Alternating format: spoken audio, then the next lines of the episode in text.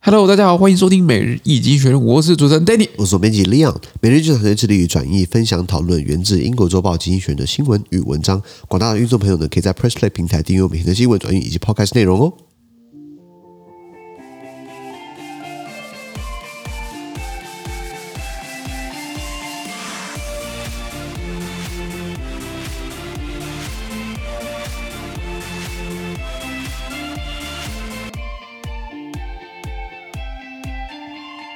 所以我们看到从精选接出来的新闻，我们看到的是四月五号礼拜二的新闻，而这件的新闻呢，存在每日精选的 Press Play 平台第七百九十 p o 里面哦。是的我们看到今天第一个新闻是啊，俄罗斯要实施更严格的签证规定，好像我们很 care 一样，根本不 care，你知 道吗？也不会去啦，不会去啦 这个、这个俄罗斯就是开始对国家要很多国家制裁他，他要反制嘛。那他能做的事情有限，就是把象征性的把签证取消掉有。没有拿出来这样子我嗯讲跟一你讲？这样讲，一年有好几百万台湾人在疫情之前，好几好几百万台湾人去日本，四百多万，有没有其中的一趴去俄罗斯的？而且你扣掉那些真的是工作或是商务的话，其实要观光的话，应该俄罗斯不会是一个主要景点，你知道相吗？对少一些。对啊，对啊，那这个细节要上我们的 Press Play 订阅平台哦。是的，但我们看到巴基斯坦政治哦，陷驶入宪政危机。嗯所谓宪政危机，就是说当你有一些咩咩嘎嘎，有一些政府有一些纷争的话，怎么解决？没有游戏规则走，没有法令，没有法条，没有判例，没有先例，对不对？你驶入一个我们讲的 uncharted water，就是驶入一个不确定性的话，就是宪政危机嘛。是台湾其实也有类似的一些咩咩嘎嘎，是正在巴基斯坦发生的。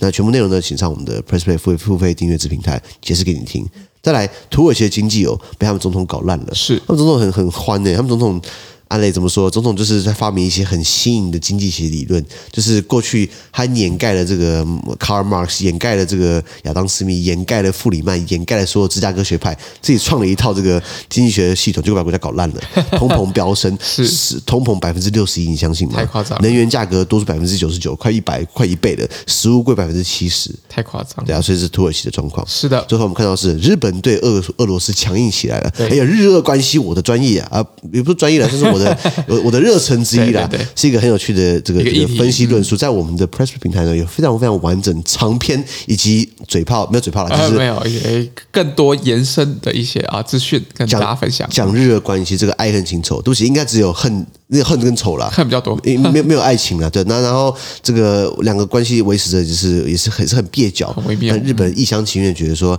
跟俄国好好相处呢，或许可以把过去被抢走的岛给要回来。是嗯现在看起来好像没搞头，然后给你干到底算了嘛，加入欧美一起来制裁你，没错，没错大。概是这样的新闻。资讯都提供在每日易经云的 Plus Play 平台，也大家持续付费订阅支持我们哦。感谢你的收听，我们明天见，拜拜拜